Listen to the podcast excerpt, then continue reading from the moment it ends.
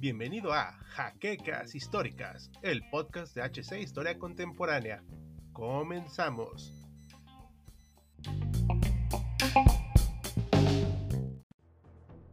¿Qué tal historiadores? Les traemos una entrega más de Sábado Bélico donde hablaremos de un tema tan polémico como sensible, pero como siempre, lo abordaremos con el mayor rigor histórico que nos es posible.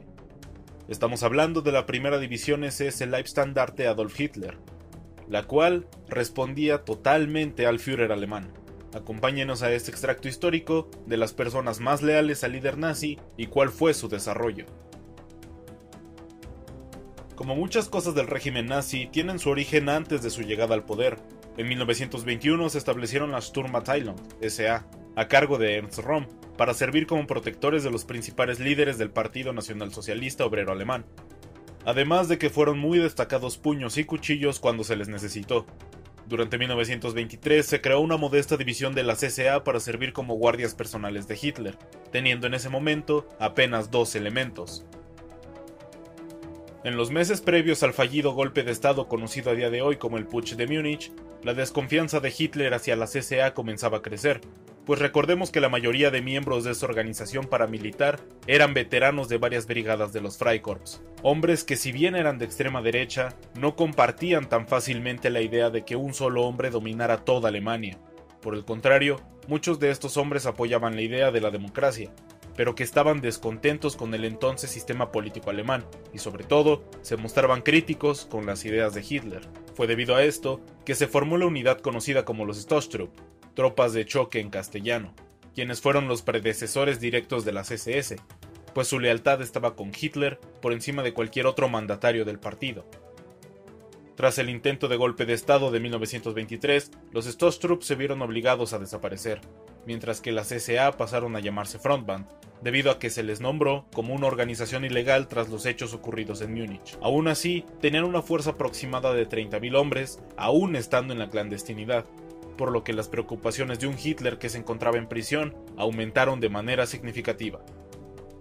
Tras la liberación de Hitler en 1925, una de sus primeras acciones fue revocar del mando de la CSA a Ernst Röhm, pues buscaba crear un camino legal para la ascensión del partido nazi al poder, por lo que no se podía permitir tener a un líder de una fuerza clandestina tan masiva como lo fue la Frontband, además de que con la destitución de Röhm, las CSA pasaban a ser un peligro menor, pero que aún estaba latente.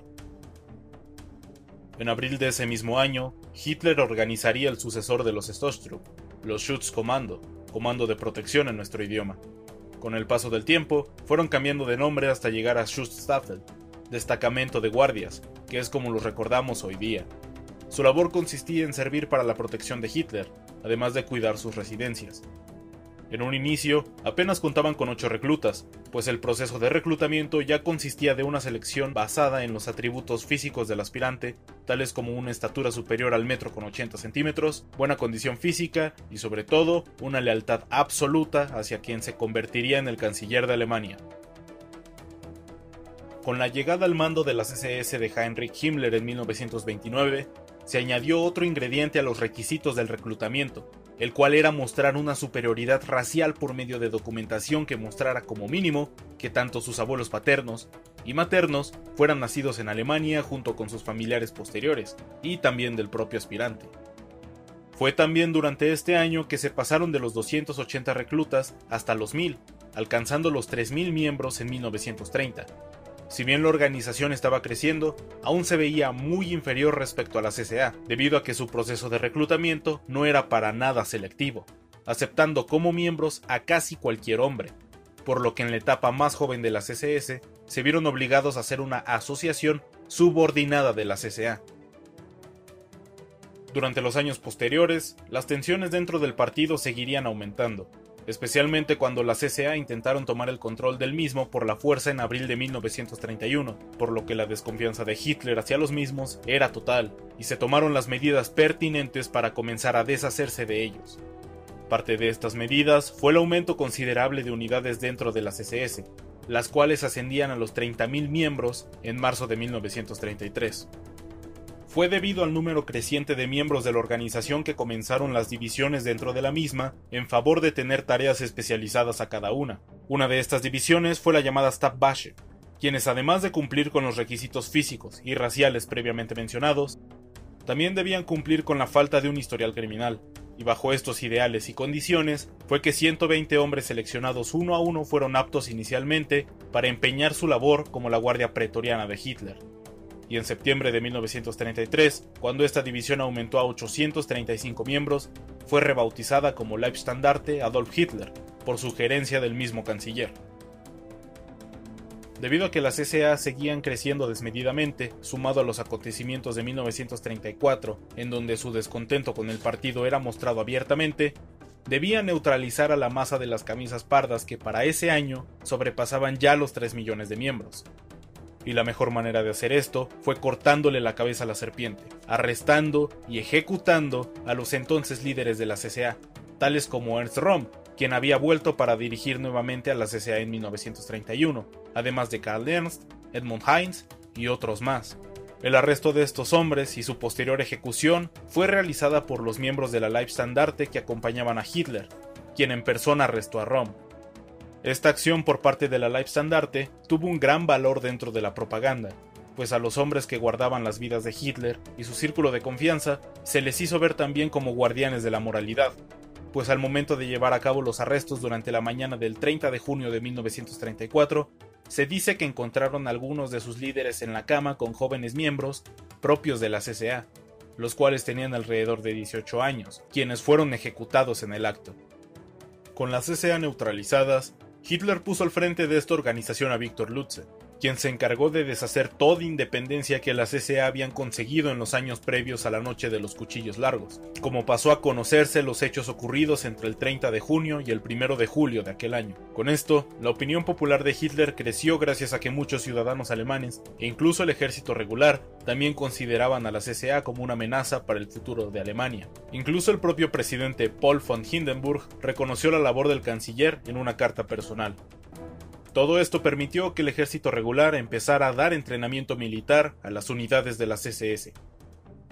Con la consagración de la CSS y particularmente la división Leibstandarte, se ganaron el favoritismo del canciller, quien con el paso del tiempo fue dotando a esta unidad de las mejores armas y municiones de las que disponía el Reich.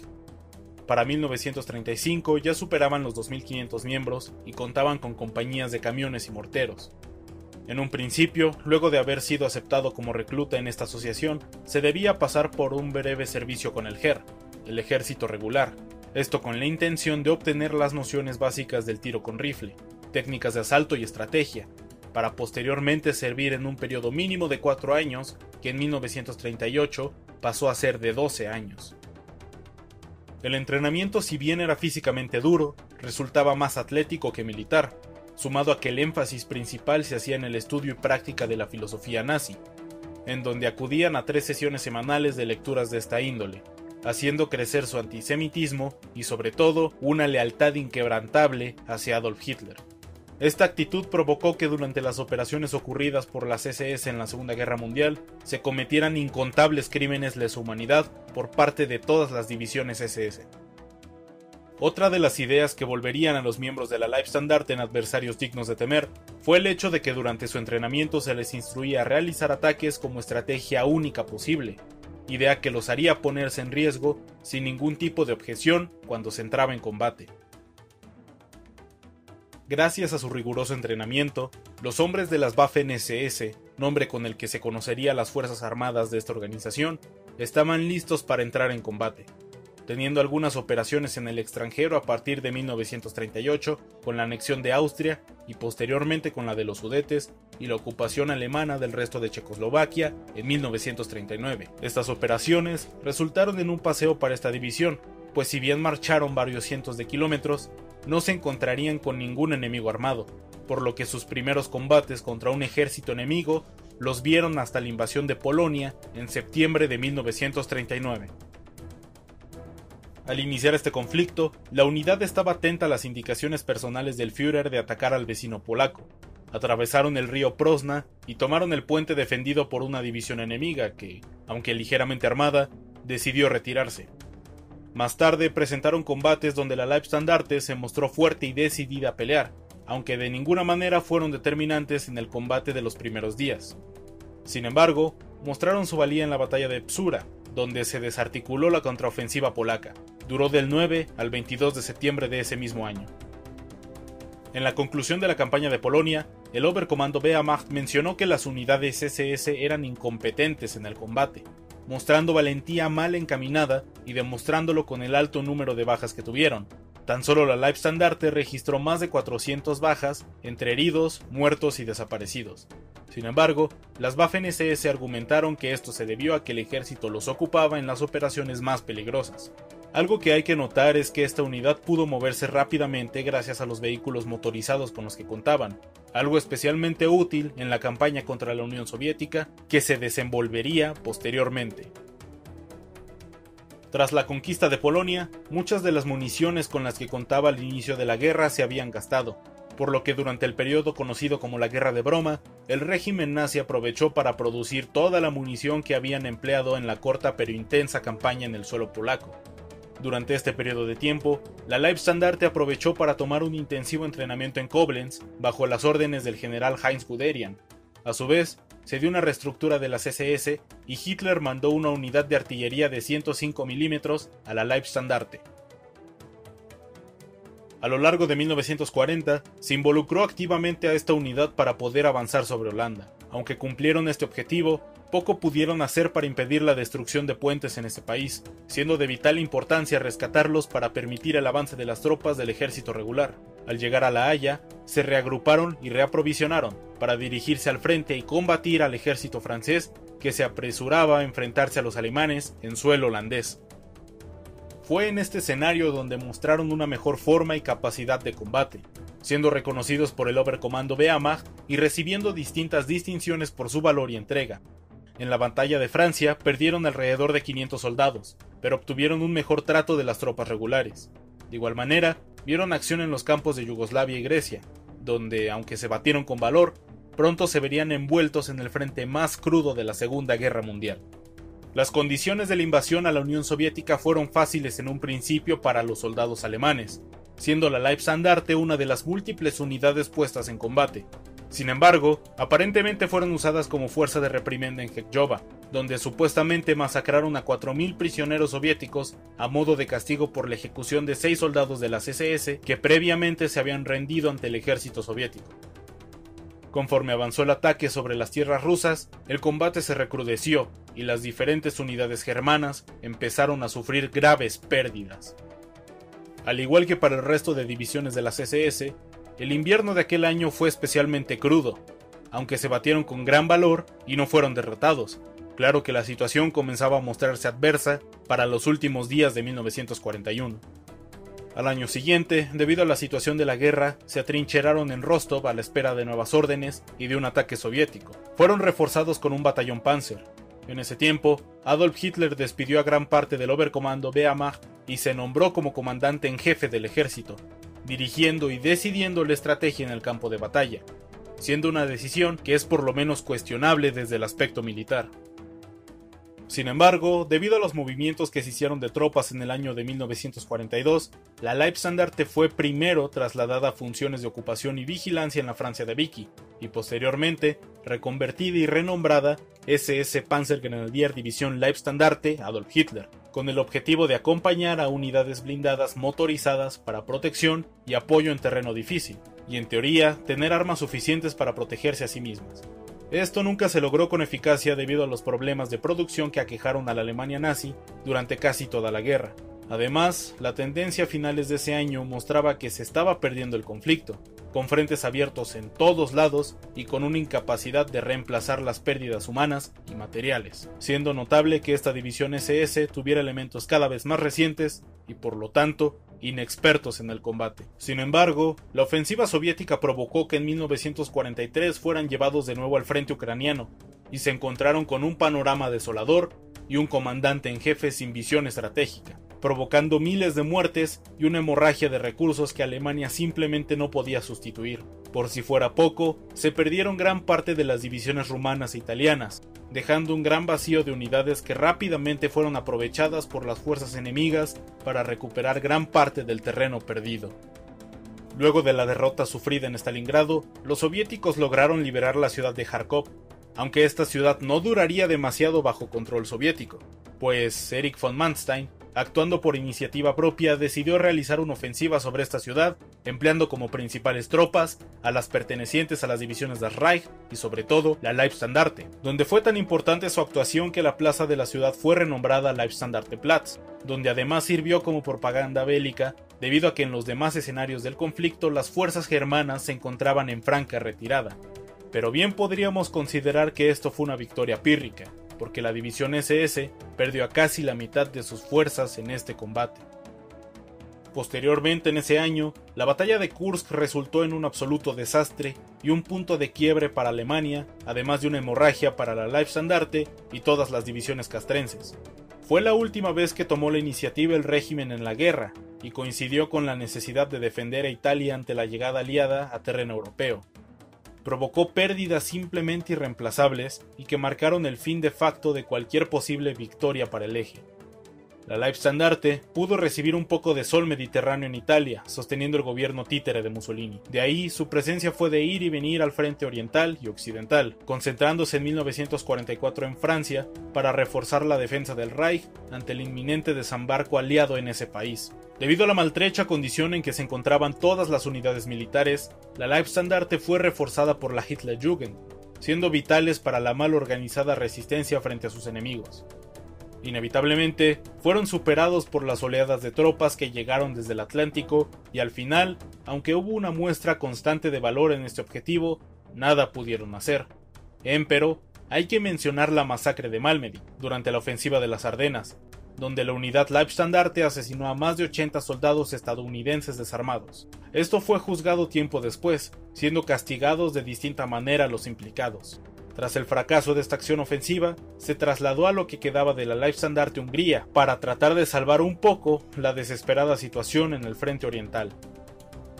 Para marzo de 1945, los soviéticos se encontraban a 60 kilómetros de la capital alemana, y los constantes bombardeos aliados habían dejado a la industria alemana moribunda. Pero el corazón de la bestia seguía latiendo, y el día 6 de este mes, los remanentes de la primera y la duodécima división SS fueron utilizados como la punta de lanza para la ofensiva del lago de Balatón, la cual tenía como objetivo liberar los pozos petrolíferos que eran tan importantes para el esfuerzo de guerra alemán. En un principio, el Grupo de Ejército Sur, grupo al cual fue asignado la Leibstandarte, logró arrebatar algunas decenas de kilómetros a los soviéticos, pero que la falta de organización y el conocimiento soviético sobre las estrategias alemanas hizo toda defensa del terreno ganado imposible, perdiendo más de 10.000 soldados irreemplazables para ese momento del conflicto, además de que también se perdieron más de 100 vehículos blindados que no se podrían producir en ningún punto.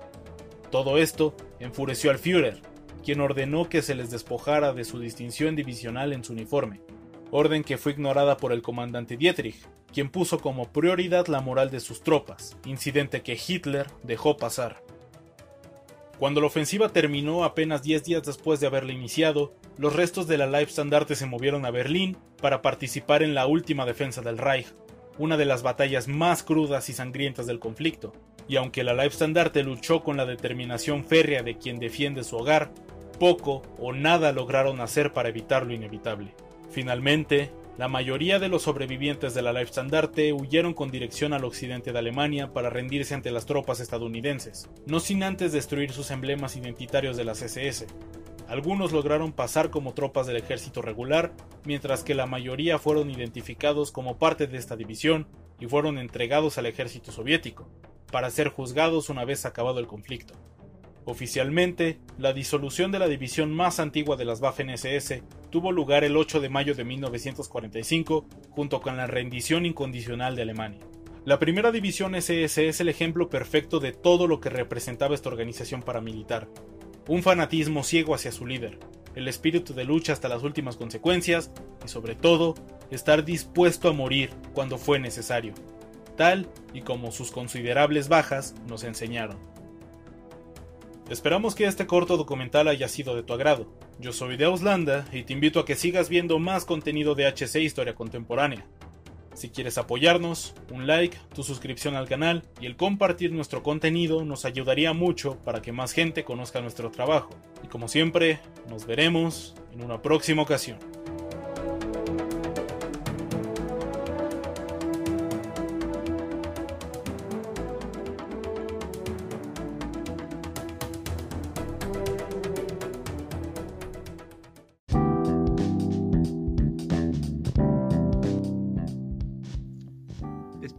Siguiente semana en un nuevo episodio de Jaquecas Históricas, el podcast oficial de HC Historia Contemporánea.